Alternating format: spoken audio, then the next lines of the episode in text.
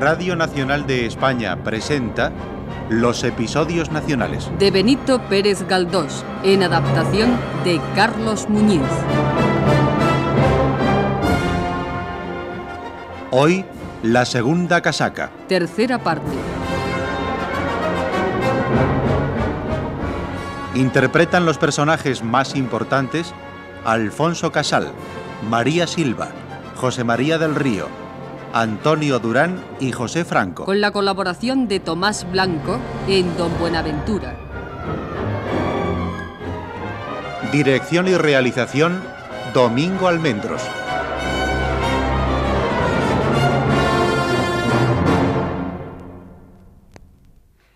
Siguiendo los consejos del sutilísimo y habilidoso don Antonio Ugarte, había dado mis primeros pasos para ponerme al servicio de la esperada revolución.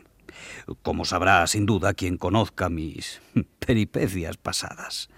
El cambio de casaca se había producido con tanta naturalidad que yo mismo estaba asombrado de lo fácil que resultaba trocar la condición de absolutista por la de revolucionario liberal. Aunque todavía no me encontraba inscrito en ninguna logia masónica, la reunión a la que había asistido con Salvador Monsalú en la casa de la calle de la Flor Baja me permitía sentirme tranquilo de cara al futuro. Al terminar la reunión, en la que tuve una intervención oratoria tan bien acogida por todos los presentes, marché a la calle con mi valedor y amigo Monsalú.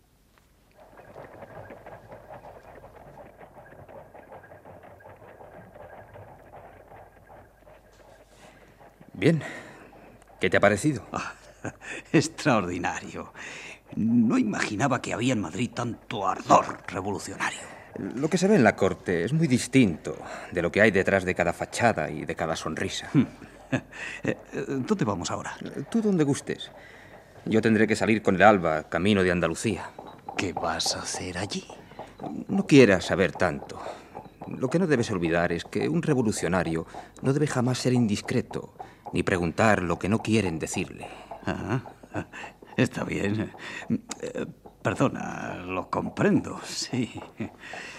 Lo que no será antirrevolucionario es hacer comentarios entre nosotros. Por supuesto. A juzgar por lo que he visto y oído allí dentro, tú llevas mucho tiempo metido en estos líos y eres muy respetado por tu gente. No me podía imaginar que anduvieras en danza desde la conspiración de Porlier. Por mucho que te den el día que triunfe la revolución, nunca te recompensarán lo bastante tu esfuerzo. Yo no busco recompensas, amigo Bragas. Lucho por el bien de la patria. Salvador, entre tú y yo hemos de hacer algo muy sonado. ¿Entre tú y yo? No lo creo. Mi ambición y la tuya son muy distintas. Tú has empezado a creer que esto va mal cuando ibas perdiendo tu valimiento. Yo he creído siempre lo mismo, y mucho me temo que aun después del triunfo sigan pareciéndome las cosas de mi país tan malas como antes. De todas formas, creo que los males que pueda traer la revolución no serán nunca tan grandes como los del absolutismo. Es preciso que haya una renovación tal de la patria que nada de lo antiguo subsista y se hunda todo con gran estrépito, aplastando a los estúpidos que se obstinan en sostener sobre sus hombros una fábrica caduca. Y esto se ha de hacer de repente, con violencia, porque si no es así, no se hará nunca. Caray, ¿qué ideas tienes, Salvador? Pues acabas de comprometerte a defender esas ideas, Juan. ¿O acaso quieres que sigan gobernando el capricho de un rey o, o la ambición de unos lacayos. No, no, no, no. Eh, eso nunca, por supuesto. Hay que acabar con todo lo caduco. Eh, ¿Tú crees que triunfaremos? Tengo fe ciega en el éxito definitivo de nuestras ideas. No lo dudes, Juan. Triunfarán. Y serán tan comunes a todos como son hoy comunes la ignorancia y la ceguera. Ay, falta hace y que el pueblo se ilustre de una vez para poder ejercitar sus libertades. Lo malo es que necesita la libertad para ilustrarse. Esto parece un círculo vicioso, pero no lo es realmente. La cuestión es por dónde se empieza. El hombre, antes de andar en dos pies, ha andado a gatas. Supongo que por evitarle los tropezones que acompañan a los primeros pasos, ¿No desearás tú que el género humano ande siempre a cuatro pies? No, ciertamente que no. Pues en ese periodo estamos, amigo. ¿En el de andar a cuatro pies? Exactamente. La sociedad estimulada se pone derecha y a los pocos pasos cae. Afligida, se pregunta qué debe hacer para aprender a andar. Y le contestamos, andar, andar siempre. Bien, muy bien.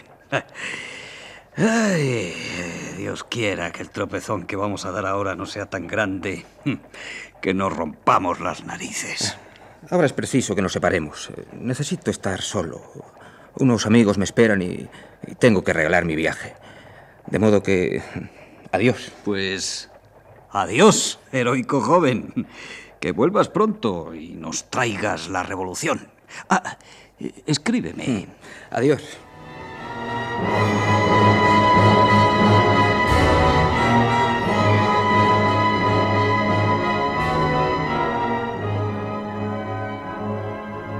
Nos separamos. Yo corría a mi casa. El frío de la madrugada azotándome el rostro me obligaba a caminar velozmente, eh, como un ladrón que huye o un amante que acude ilusionado a una cita. Al llegar a casa, me causó gran asombro encontrar a Genara levantada. Su palidez era clara muestra de una noche de doloroso insomnio. Tenían los ojos un exceso de atención y de vida, semejante a los primeros síntomas del delirio mental.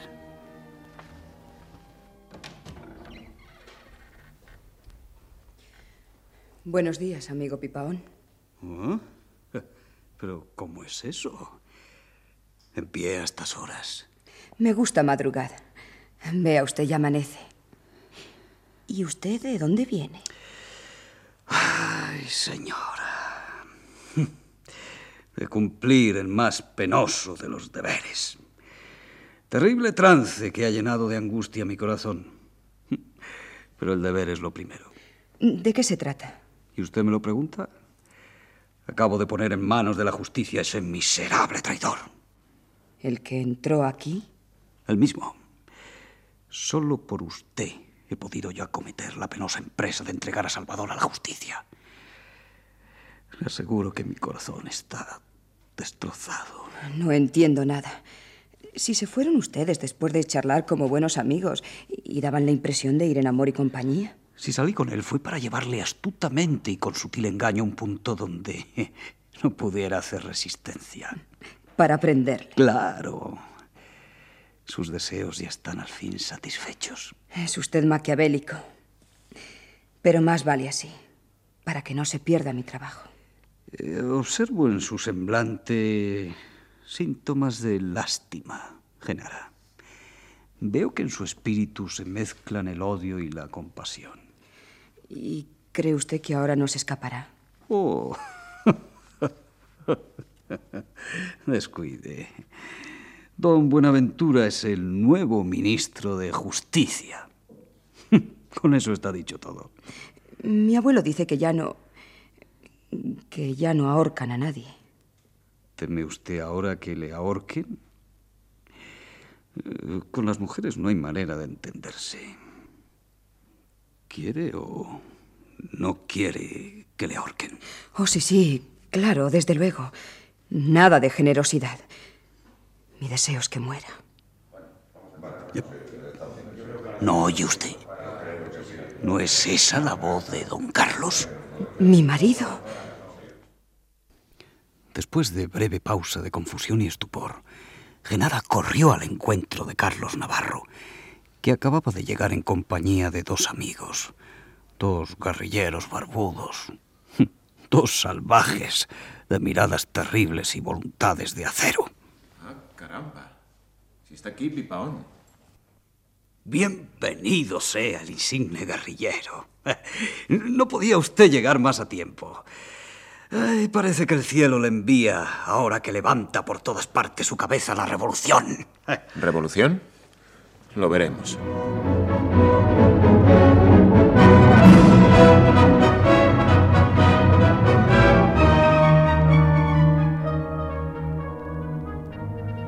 Al día siguiente de su llegada, Carlos Navarro alquiló una casa mueblada con lujo en la solitaria calle de Sal si puedes.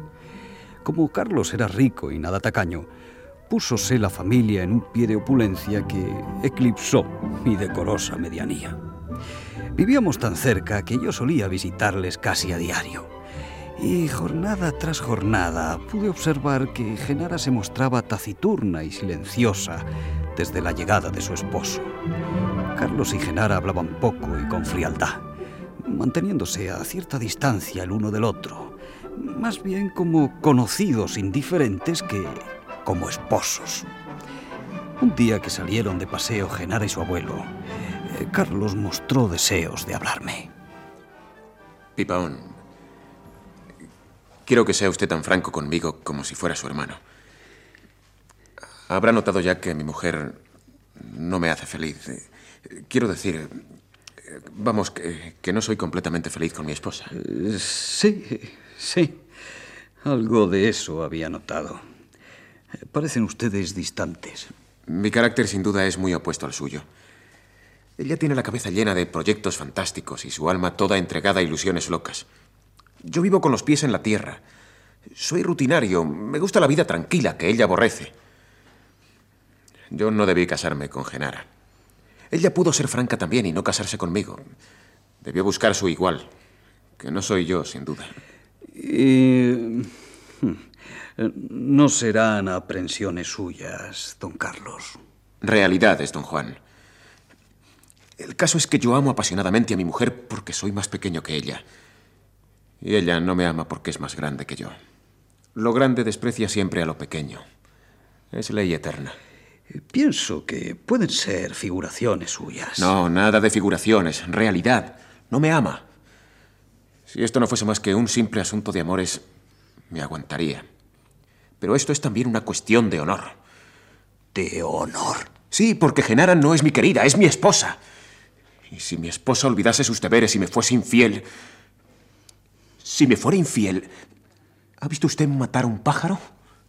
pues lo mismo la mataría. Eh, eh, don Carlos, eh, no sé por dónde van los tiros, pero si se refiere a mí, le advierto que mi brazo, este brazo que usted quiere convertir en polvo, no ha sido infiel a nadie. Lo que quiero, señor de Pipaón, es que usted me diga todo lo que sabe. Yo, yo no sé absolutamente nada. Pero durante mi ausencia, Genara ha vivido en su casa. Durante su ausencia, la conducta de Genara ha sido ejemplar. Mentira. Si usted me oculta la verdad, sospecharé. ¿De mí? Allá usted con sus fantasmas. Tengo sobrados motivos para sospechar. Verá, a fuerza de dinero he obtenido la confesión de una tal Doña Fe que sirvió en esta casa. Me ha dicho que mi mujer salía algunas veces a altas horas de la noche y pasaba días enteros fuera, que andaba tras los pasos de un hombre que hacía averiguaciones para saber su paradero, que salía siempre acompañada de su doncella Paquita, esa infamia a quien separé de ella cuando llegué.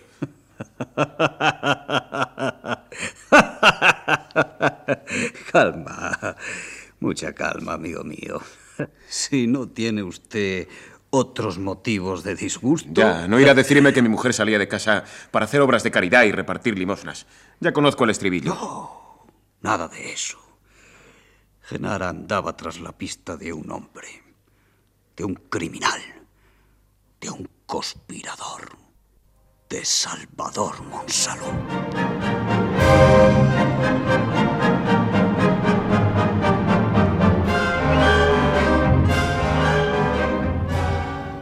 En breves palabras le expliqué lo ocurrido. Carlos me escuchaba atentamente. Parecía muy asombrado de mi relato pero no se mostraba tranquilo. Así que el hombre en cuestión era Salvador Monsalud. Bueno, ¿ya se han disipado sus dudas? No, señor, todo lo contrario. ¿No cree lo que he dicho? Claro que lo creo. Pero tengo la convicción de que ella le engañó a usted haciéndole creer toda esa comedia. No. Tengo pruebas de que Genara no me engañó. El ingenio de Genara es inagotable. Dios le ha dado la filosofía suprema del engaño. Tiene las insondables argucias del demonio debajo de la sonrisa de los ángeles. ¿El azul de los cielos no es mentira? Pues el mirar de ella es igual. Una inmensidad de embustes.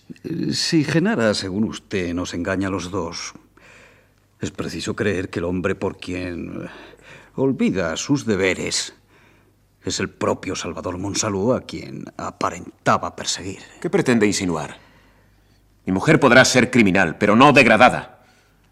Ese sujeto no puede nunca ser mirado por ella sino como un ser despreciable. Pues entonces, fuera sospechas. Genara, a quien adoro, ama sin duda a un hombre superior, muy superior a mí. A un hombre que sabrá responder con la grandeza de su entendimiento a la grandeza de las pasiones de ella. Pero, ¿a quién? Eso, no lo sé. Adivino que existe en su silencio, en su frialdad, en su inquietud. Sus ojos tienen esa terrible luz de la infidelidad. Están hablando siempre con alguien. Si miran algún objeto, aquel objeto parece que me mira a mí y me dice, Carlos, alerta. Genara está enamorada. Pero, ¿de quién? ¿De quién? ¿De quién? ¿Faltan en la tierra hombres? Descuide usted. El que mi mujer ame no será un cualquiera. Tendrá todo lo que yo no tengo. Bah, es absurdo que se atormente por vagas sospechas. Realidades, pipaón, realidades. Los ojos de los celosos son muy singulares. Así como los del gato ven en la oscuridad, los del celoso ven en el disimulo.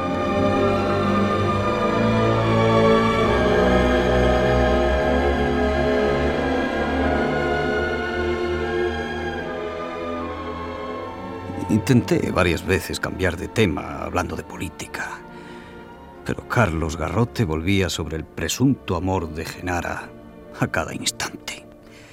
Y la conversación se hubiera hecho eterna de no haber llegado a importunarnos y a salvarme del tormento, Barahona y Genara que regresaban de su paseo. Aproveché la ocasión para marcharme de allí. Por aquellos días Seguía asistiendo a la reunión secreta, no dando cuenta de lo que oía y veía en ella más que a don Antonio Ugarte. Hacia primeros de enero de 1820, concretamente el Día de Reyes, una noticia circuló por Madrid con la celeridad del rayo. Carlos Garrote me despertó muy alarmado. Levántese usted. Ocurren sucesos graves. Pobre Genara, ¿qué le ha hecho usted? ¿Qué habla usted ahí? No se trata de mi mujer. Oh, entonces, ¿pues de qué, don Carlos? Se han sublevado algunas tropas del ejército expedicionario. ¿Y dónde ha sido eso? En las cabezas de San Juan. ¿No manda ese ejército el conde de Calderón? El mismo. Es un viejo estúpido. ¿Y qué cuerpos han dado ese paso? Dicen que el batallón de Asturias ha sido el primero. Lo mandaba Rafael del Riego. ¿Y usted qué piensa hacer? Voy a presentarme ahora mismo al capitán general para que disponga de mí. Quiero formar parte del primer ejército que salga a combatir a los insurrectos. Ah, cuánto siento no ser militar como usted, don Carlos. En fin, voy a vestirme en un momento y le acompaño a usted al misterio de la guerra. Tal vez nos den más detalles.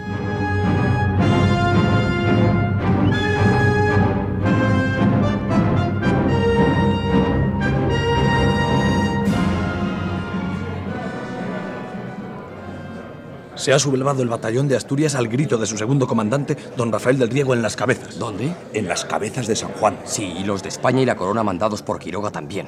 Se dice que todos los insurrectos van hacia Cádiz.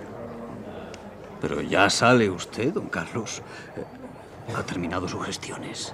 Todo lo que me han dicho en el ministerio son noticias contradictorias. Hay que resignarse a no saber nada fijo hasta que Dios quiera. Intentaré obtener información hoy mismo de don Buenaventura.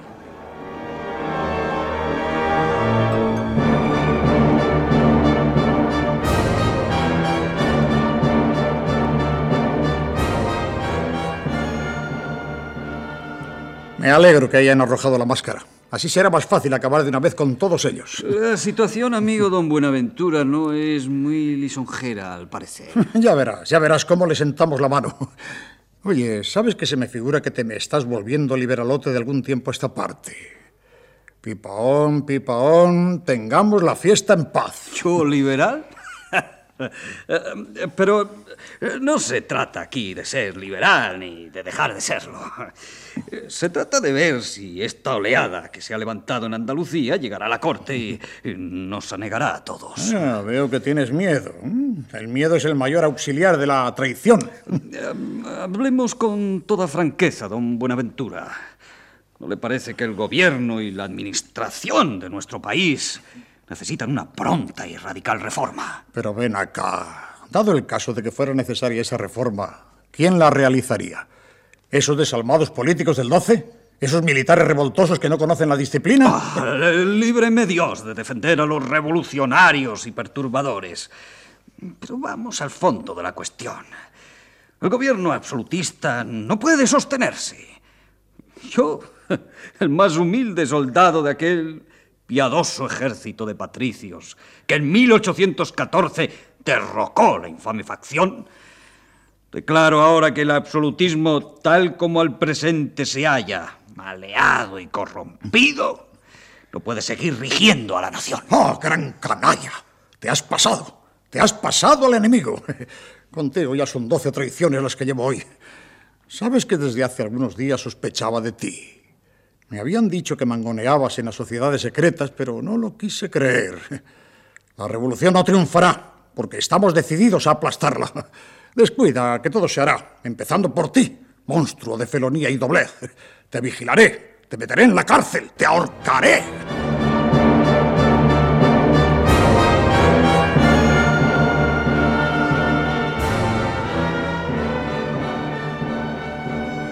Desgraciadamente, los acontecimientos iban con mucha calma.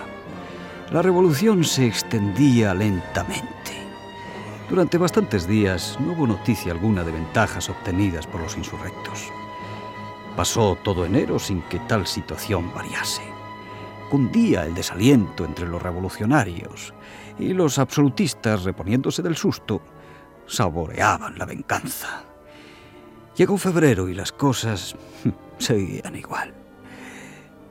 Tomando una resolución súbita, fui a ver al marqués, a mi generoso amigo don Buenaventura. ¿Otra vez tú aquí, Perillán? ¿Qué te parece el famoso pronunciamiento de las cabezas? ¿Hemos triunfado o no? Ah, este gran pueblo es muy sensato. Ama el sueño y aborrece a todos los que meten ruido. Ya ves cómo la revolución se ha enredado en sus propios lazos. Ni siquiera ha esperado a que la aplastáramos. Se ha muerto ella sola. Aquí están tan bien dispuestas las cosas y tan bien equiparadas las fuerzas sociales que cuando algo estalla, el gobierno tiene que hacer más que cruzarse los brazos y esperar. A mí no me coge de nuevo el fracaso de la revolución. Lo que ha pasado debe considerarse como una lección, como una advertencia del cielo. El gobierno de estos reinos necesita prudentes reformas. ¿No recuerda lo que le dije el otro día? Lo vengo diciendo hace tiempo. Es preciso que quitemos a los trastornadores de la paz pública todo pretexto para ocasionar trastornos.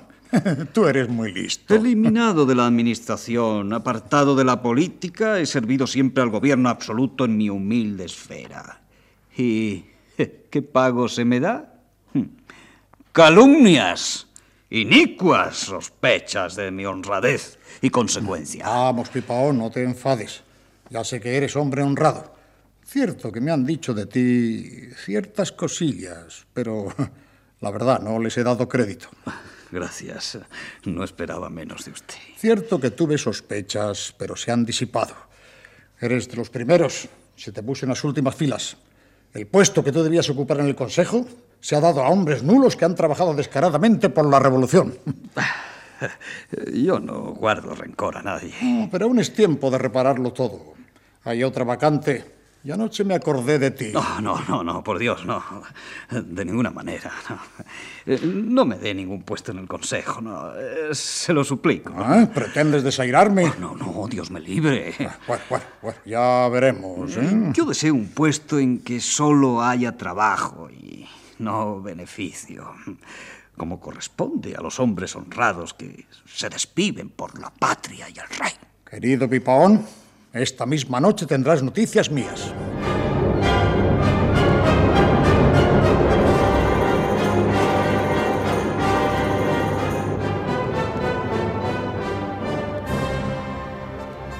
Me retiré de allí lleno de gozo.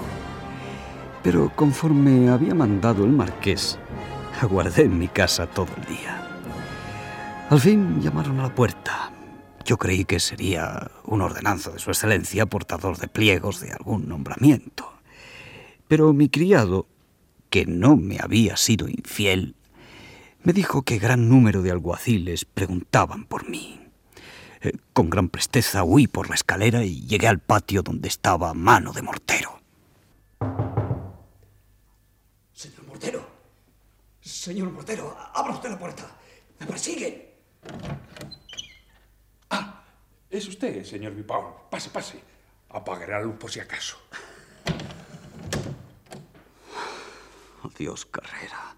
Adiós por venir. Adiós, posición mía. No hay cuidado ninguno. Aquí no vendrán los mochuelos. Esto es un sepulcro. ¿Y ese hombre que está ahí echado? ¿No le reconoce? Pero si eres tú, Salvador. Fíate de los amigos, querido Pipaón. Aquí estarás a salvo. ¿Qué ha ocurrido?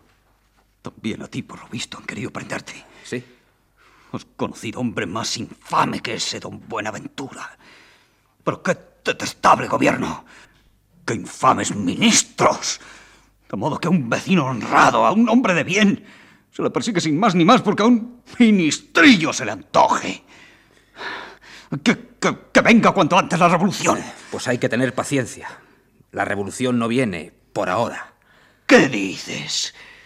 Tiene que venir. Tú y tus amigos sois unos menguados cobardes. ¿Por qué no tenéis más energía? ¿Por qué no matáis? ¿Por qué no incendiáis? Jacobino estás. Pero hombre, ¿no te indignas? Yo quisiera tener cien bocas para gritar con todas ellas ¡Viva la libertad! ¡Viva la Constitución! Si no se concibe que 12 millones de españoles consientan ser tratados como una manada de carneros. Salvador, Salvador, tú, tú no tienes sangre en las venas. Si no, no estarías ahí tan tranquilo. Lo que estoy es cansado. Acabo de llegar de Andalucía. ¿Cuándo llegaste? Hace unas horas. El marqués no se duerme ahora en las pajas. Me han seguido la pista todo el día. No he encontrado ningún amigo que quisiera ayudarme.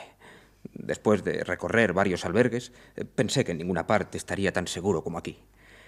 En este aciago día se han hecho más de 200 detenciones. No hay compasión ni para los arrepentidos. Nos hemos lucido. Pero, pero no hay ninguna esperanza. Ninguna.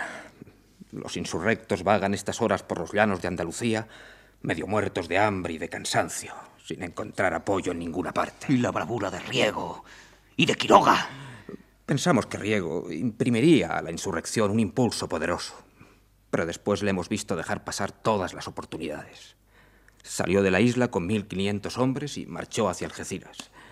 Cuando quiso regresar, Freire bloqueaba la isla donde estaba Quiroga y corrió hacia Málaga. De allí pasó a Córdoba, donde entró con 500 hombres. ¿Y los otros mil? Habían desertado. Y aprovechándose de la revuelta, se fueron tan tranquilos a sus casas. ¡Canallas! ¡Canallas!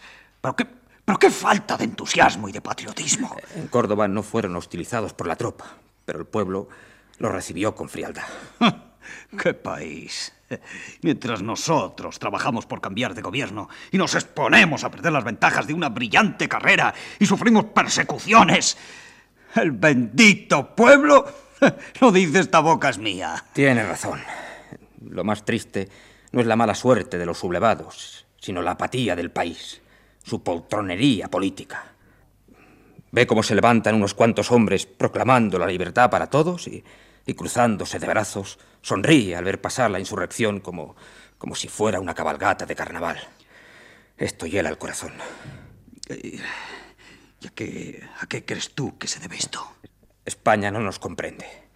Tres siglos de absolutismo han producido esta modorra intelectual en que vive el país. Desconsolador cuadro pinta, Salvador. Ojalá no fuese verdadero. Entonces, ¿tú crees que España seguirá andando a cuatro pies por mucho tiempo? Por muchísimo tiempo.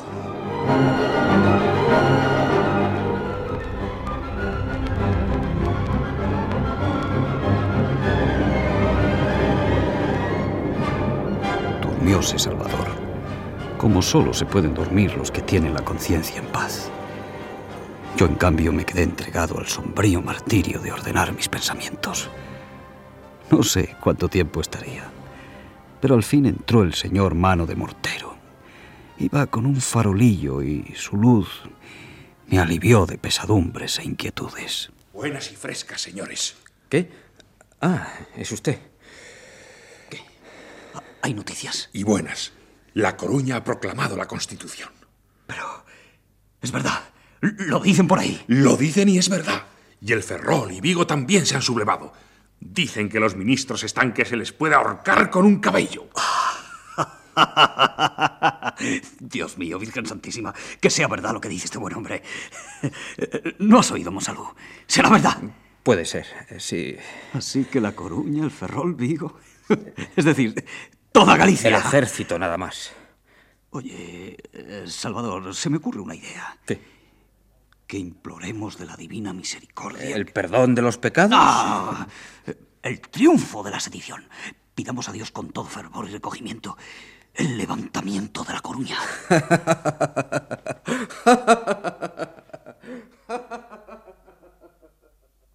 Al día siguiente, muy temprano, Mano de Mortero nos confirmó lo que había contado de Galicia. El rey y la corte estaban, al parecer, muy asustados. Yo decidí salir a la calle disfrazado de chispero. Corrían los primeros días de marzo de 1820. Con el disfraz y seguro de no ser reconocido, pude comprobar por la actitud y semblante de las personas, por las palabras que al vuelo recogía, que era cierta la alarma anunciada por mano de mortero.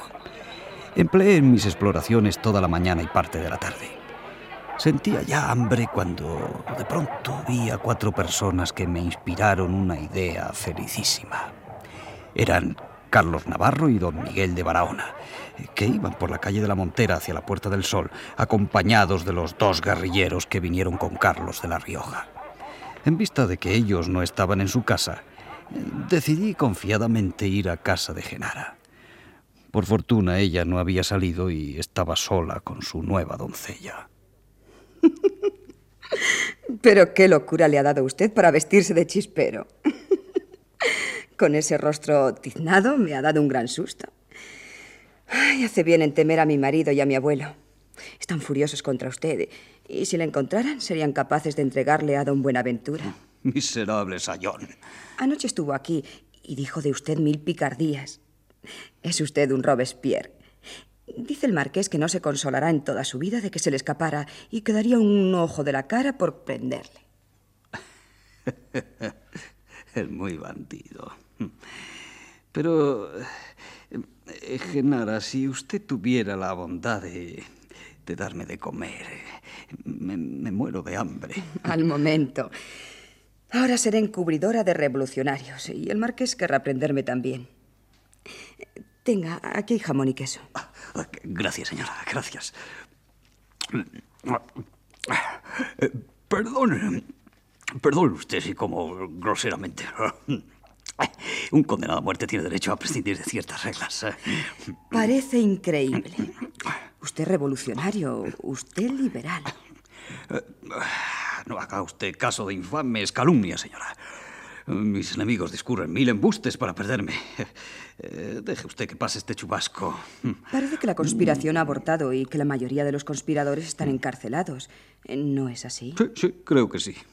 Eh, Sin embargo, no se comenta que hayan ajusticiado a nadie. Mm, Esta, esta gallina está sublime. ¿Pero qué dice? Yo le estaba hablando. Oh, oh, sí, perdóneme, perdóneme.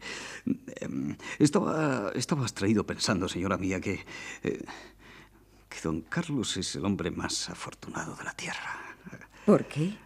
Porque es dueño de tanta hermosura. Oh, galán está hoy, pipaón. Pero él parece no darse cuenta de lo que tiene. Con sus torpezas y manías le está mortificando a usted. ¿Y qué puedo hacer yo para convencerle de sus errores? Cabeza de granito. Ahora, con estas cosas de la revolución que viene, está insoportable. No se le puede resistir. Paso los días entre el temor y la tristeza, asustada cuando le espero y creo que va a llegar, triste cuando estoy sola. Con él tiemblo, sola me aburro. Puede haber situación más horrible. Carlos, con sus impertinencias, ha llegado a malquistarme con mi abuelo, que también sospecha de mí. Las amistades me están prohibidas. No soy digna de lástima. Tengo la cabeza hecha un volcán y el corazón vacío. Oh, oh, el corazón vacío. Es decir, holgazán. Ay, qué de cosas no discurrirá el muy tunante para poder entretenerse, ¿eh? Es Carlos. Oh, Jesús, María José. ¿Dónde me escondo? ¿Dónde? Váyase. Está usted perdido si le encuentran. Escóndase en este armario. Después saldrá usted.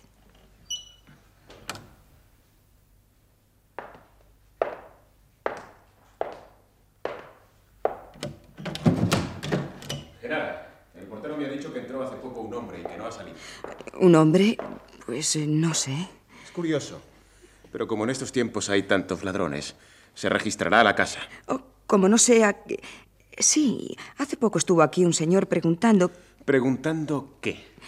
Un hombre, no, no sé quién.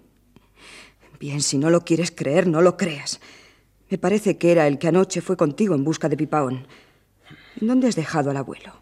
Fue solo al Teatro del Príncipe a comprar billetes para la ópera.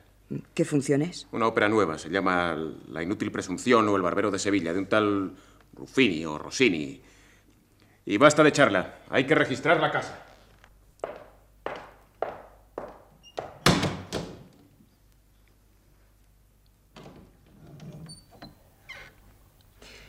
Esta farsa no puede seguir. ¿Cómo va usted a salir? Habrá que decirle la verdad. Señora, por compasión. Me, me marcharé por el balcón. ¿Se va a estrellar, hombre de Dios? Felizmente el descenso fue muy fácil. Había bajo el balcón una alta ventana con reja de hierro que me sirvió de apoyo para descender y saltar sin pensarlo demasiado. Pero no había dado dos pasos cuando vi al señor Barahona que me miraba atónito, perplejo, desconcertado. No quise detenerme y apreté el paso. Luego eché a correr.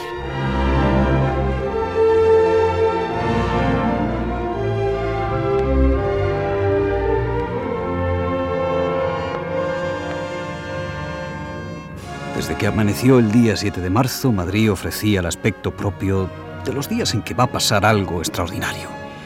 Recordando las escenas famosas del 1 de mayo de 1814, parecía que nada había cambiado.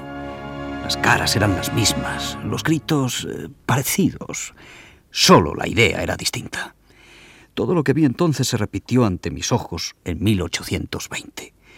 En una y otra época fui agente eficaz en el movimiento. Las dos veces mi astuto aguijón pinchó a la bestia feroz para que gruñese. Si antes había gruñido en las cortes, ahora debía gruñir en palacio. ¡Viva la libertad! ¡Viva! ¡Viva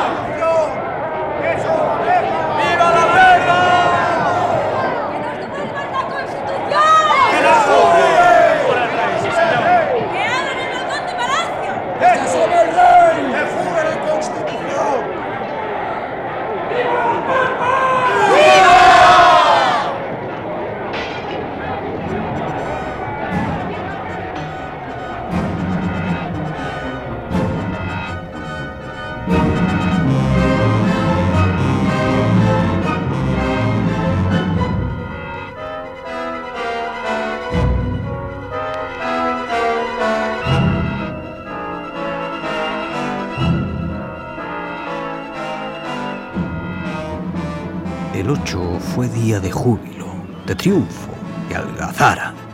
Ya era público el famoso decreto del 7 de marzo y desde muy temprano no había madrileño que no repitiese las palabras del rey. He decidido a jurar la Constitución promulgada por las Cortes Generales y Extraordinarias de 1812. Tendréislo entendido.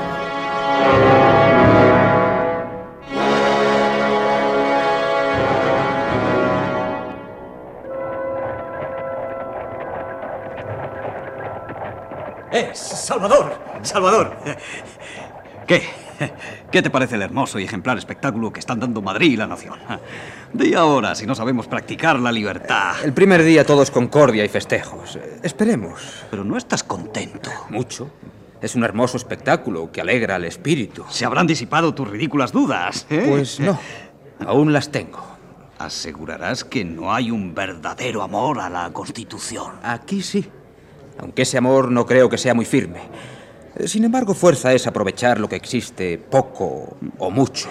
Has de saber, amigo, que aún falta mucho por hacer.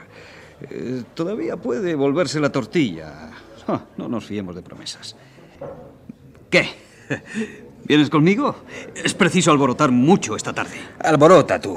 Oh, vaya, un revolucionario. Cada uno lo es a su modo. Si la mudanza deseada está ya hecha, ¿a qué más ruido? Es que todavía falta lo mejor. Se ha de nombrar una junta, ayuntamiento, autoridades, eh, lo, lo que sea. Si no acudimos en el primer momento, nos quedamos fuera. ¿Qué? ¿Vienes? Yo no busco ser autoridad. Pero, ¿de qué demonios estás hecho, Salvador? Ten juicio. Sé al fin un hombre político, un hombre de orden, un padre de la patria, un sostén del Estado. no, gracias. No me van esas cosas. Adiós. Eh, pero, ¿a, a dónde vas? A, a, preparar mi viaje. Quiero ir a Logroño a reunirme con mi madre, que ya debe estar libre. ¿Volverás? Volveré, sí. ¿Piensas sentarle la mano a Carlos como dijiste? Tal vez no. Están caídos y, y les perdono. Bien. Voy a ver lo que se hace esta tarde. Eh, eh, que escribas, ¿eh? Ah, pídeme lo que quieras. Aunque nunca me has dicho nada. En fin, por algo se empieza. Haré por ti lo que pueda. Habrá tantas solicitudes. Serán tantos los que abran la boca que... Adiós.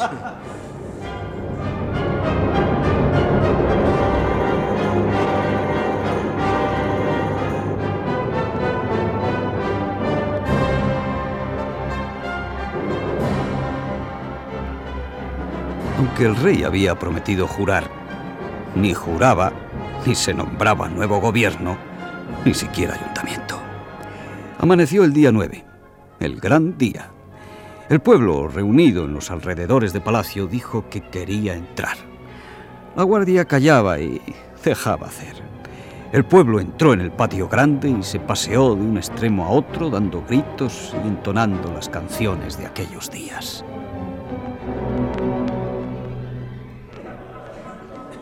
¡Ya salen de palacio los comisionados! ¡Silencio, silencio! A ver qué dicen. ¡Ciudadanos! ¡Oídme bien! Su Majestad ha mandado al Marqués de Miraflores que restablezca el ayuntamiento del año 14. ¡Todos a la casa consistorial! ¡Vamos!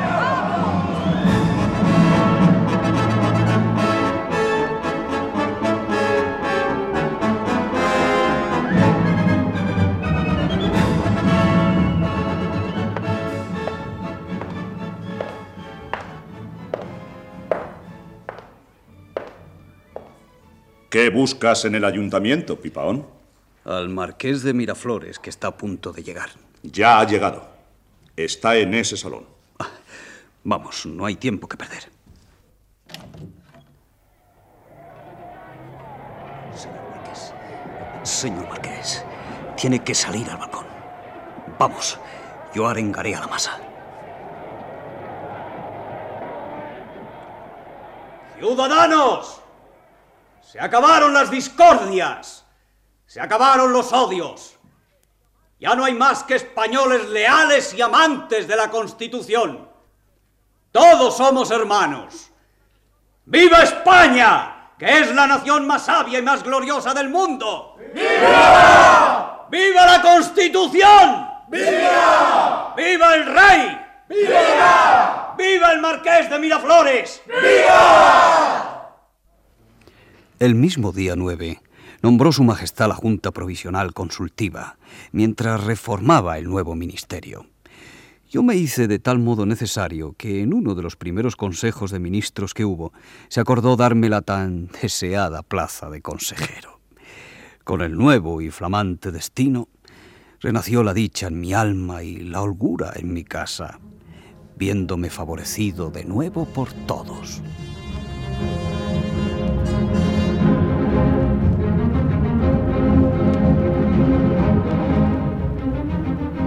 El 8 de marzo, uno de los tres días de bulliciosa huelga que sirvieron de introito a la revolución, un anciano avanzaba por la plazuela de Santo Domingo en dirección a la calle ancha de San Bernardo.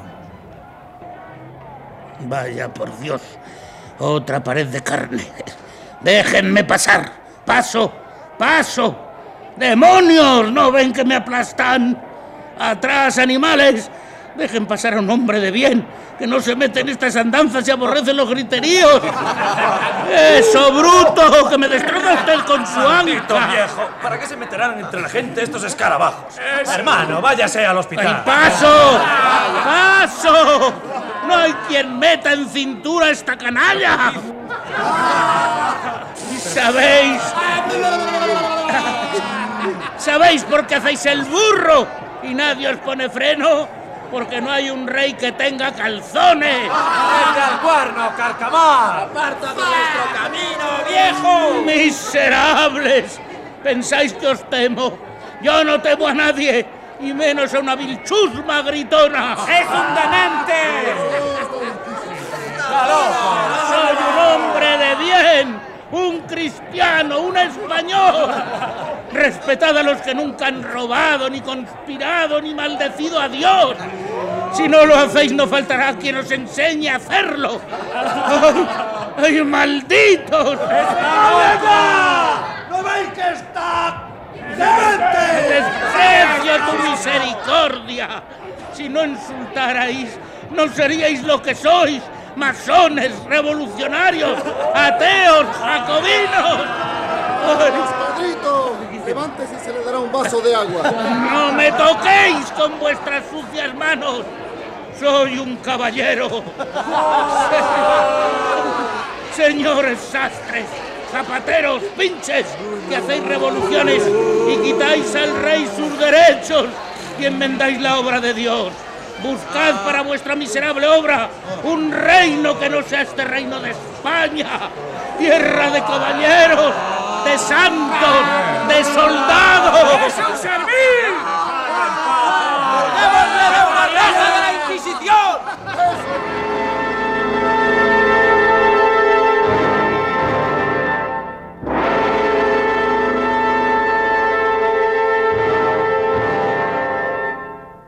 Era ya completamente de noche, y el infeliz viejo continuaba en el mismo sitio, arrojado en el suelo, con la espalda y la cabeza apoyados en la pared. No hablaba ya, ni se movía. Un hilo de sangre corría por su rostro. En derredor suyo unos chiquillos le contemplaban curiosos. ¿Está muerto? no creo. Vaya turca que ha cogido, abuelo. A esto llamáis una revolución. No, no llamáis revolución a este conjunto de graznidos y patadas. Sois miserables y grotescos bufones. ¡Fuera de aquí, enanos! Queréis hacer revoluciones y ninguno de vosotros alza una vara del suelo. ¡Vámonos! ¡Estamos Ay, ay. Ah. Pero si es el señor don Miguel de Barahona, ¿qué, qué le ocurre? Esos cerdos me han atropellado. Vamos, le ayudaré. Agárrese a mi brazo. Le llevaré a su casa. Gracias, gracias. No, no eres tú, Salvador. El mismo, don Miguel.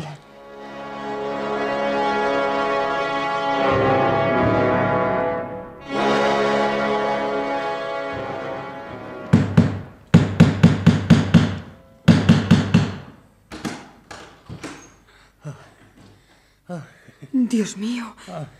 Abuelo. Pero si estás herido. Esa sangre. ¿Qué le han hecho? No sé una palabra. Me lo encontré así, tirado en la calle. Vamos a llevarle a su cuarto. No, por allí. ¿Qué buscas aquí, Salvador? Nada. Vine a traer a don Miguel. Pues márchate ahora mismo. ¡Carlos! ¡Carlos! El abuelo está enfermo, herido, se muere. Este, este, este buen hombre le ha traído de la calle. Ha sido un accidente desgraciado, un atropello. ¿Qué sé yo? Ven al instante. Estaba en la calle de Guiluz, arrojado sin movimiento ni sentido sobre la acera. No sé más. Yo averiguaré lo que hay en esto. Oricain, cierra esa puerta. Y tú, Zugarramurdi, detén a este hombre. La canalla me ha insultado, pero le dije cuatro verdades. No pudo conmigo. Nadie puede conmigo. Nadie. Dígame usted quién ha sido. ¿Quién? Eh, muchos, muchísimos. Los revolucionarios. Sus manos inmundas me golpearon. ¿Y usted no recuerda quién le trajo aquí? ¿Quién me ha traído? Nadie. Vine yo solo. He venido por mi pie. No sabe lo que dice. Pero, pero, pero, ¿por qué gritáis tanto? Callad, por Dios. Necesito descanso. Necesito dormir. No habrá nunca silencio en esta casa.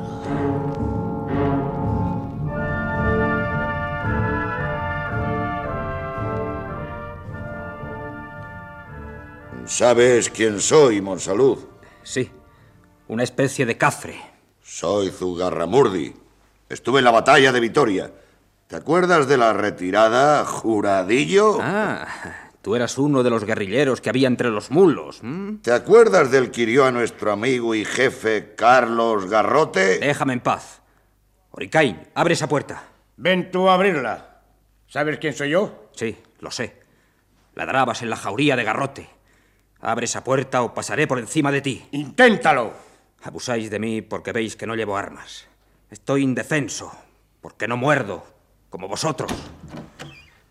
Llegas a punto, Carlos. ¿He entrado en una guarida de lobos? ¿A qué has venido aquí? A traer a Barahona. No sé si te debo un servicio o una nueva ofensa. Yo no me ocupo de ofenderte. Ya te he perdonado. He tenido lo que tú no conoces. Generosidad. Zugarramurdi, Oricain, registradle bien. Y si no tiene armas, dejadle salir. Pero le vamos a dejar marcharse para que nos denuncie a los ateos y vengan acá y nos prendan. Que vaya, que lo diga. Que vengan esos cobardes a detenernos. Por mi madre que no se burlará de nosotros. Ayudadme. Vamos a amordazarle. Sujétale. ¿Qué pensáis hacer con él? Cuando nos marchemos le ahorcaremos. Ahora déjale ahí. No podrá moverse. Salieron y dejaron solo a Salvador, que en su desesperación sintió transcurrir el tiempo sin darse cuenta de él. Y pasaron minutos que le parecieron horas. Un reloj cercano le iba marcando los plazos solemnes de su agonía. Imposibilitado para moverse, luchaba con extraordinaria fuerza del espíritu y del cuerpo. Al fin, perdió el sentido claro de las cosas.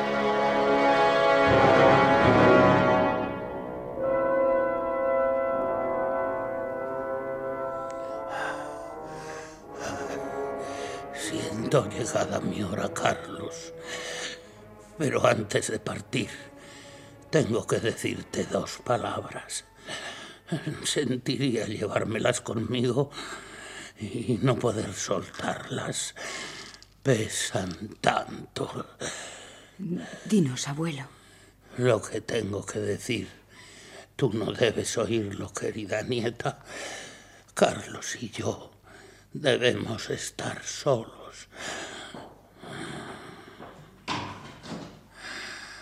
Hijo mío, en esta hora suprema me veo obligado a hacerte una revelación penosa. Mucho me cuesta, pero la verdad es lo primero. Yo sé que tú tienes dudas respecto de la fidelidad de tu esposa, mi querida nieta. Sí, es cierto. No puedo acusar terminantemente a mi nieta, pero sí te diré que al anochecer del sábado vi a un hombre que se descolgaba al patio por el balcón del cuarto de Genara. ¿Un hombre? Era un hombre vestido de chispero, bajo del balcón apoyándose en la reja.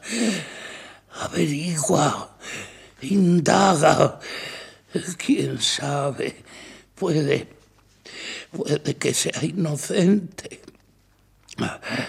Ahora puedes llamarla. Me parece que ya esto se acaba. Dios sea conmigo. Llama, llama a mi nieta, llama a tus amigos. Venid todos.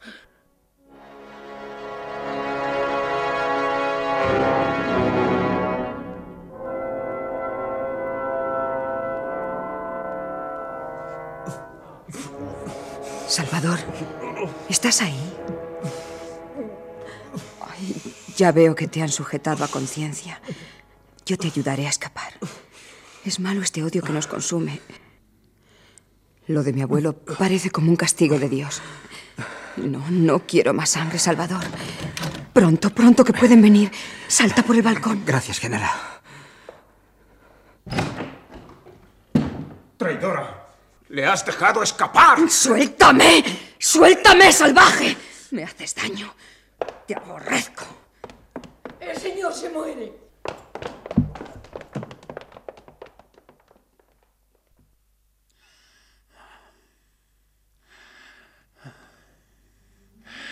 Hijos míos, amigos míos, adiós. Ahí os queda el mundo. Tal como está hoy no es gran regalo. Muero en Dios. Muero proclamando la justicia y la ley. Sed buenos, hija mía querida. Ama y obedece a tu esposo. Amado hijo mío, respeta y dirige a, tu mujer. A todos perdono. Recibid mi bendición. Todos.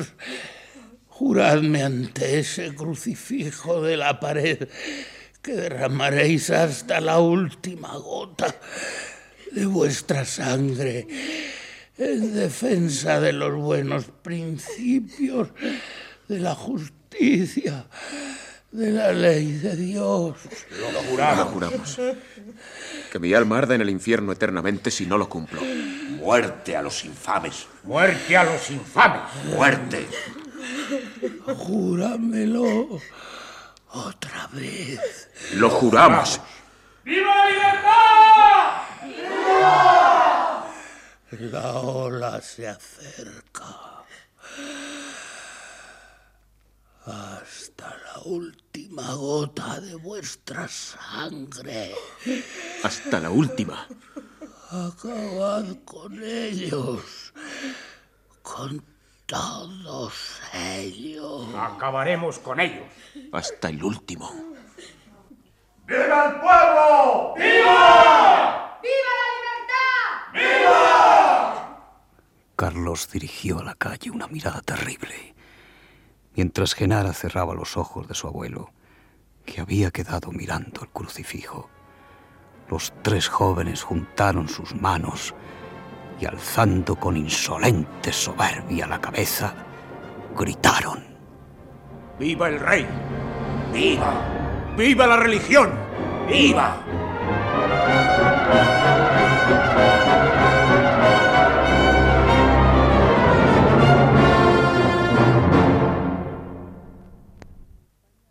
Radio Nacional de España acaba de ofrecerles la tercera parte de la segunda casaca de los episodios nacionales de Benito Pérez Galdós en adaptación de Carlos Muñiz. Han sido sus intérpretes más importantes Alfonso Casal en Pipaón, María Silva, Genara, José María del Río, Carlos, Antonio Durán, Salvador y José Franco, Barahona. Con la colaboración de Tomás Blanco en Don Buenaventura. Intervinieron además José Laoz en Zugarramurdi, Narciso Ojeda en Oricain, Fernando Gómez Herranz en Mortero y Carmen Luján en Adela. Efectos especiales, Bernard Domingo y Joaquín Úbeda. Control y registro de sonido, José Fernando González y Francisco García. Montaje musical, Gonzalo Corella. Dirección y realización, Domingo Almendros.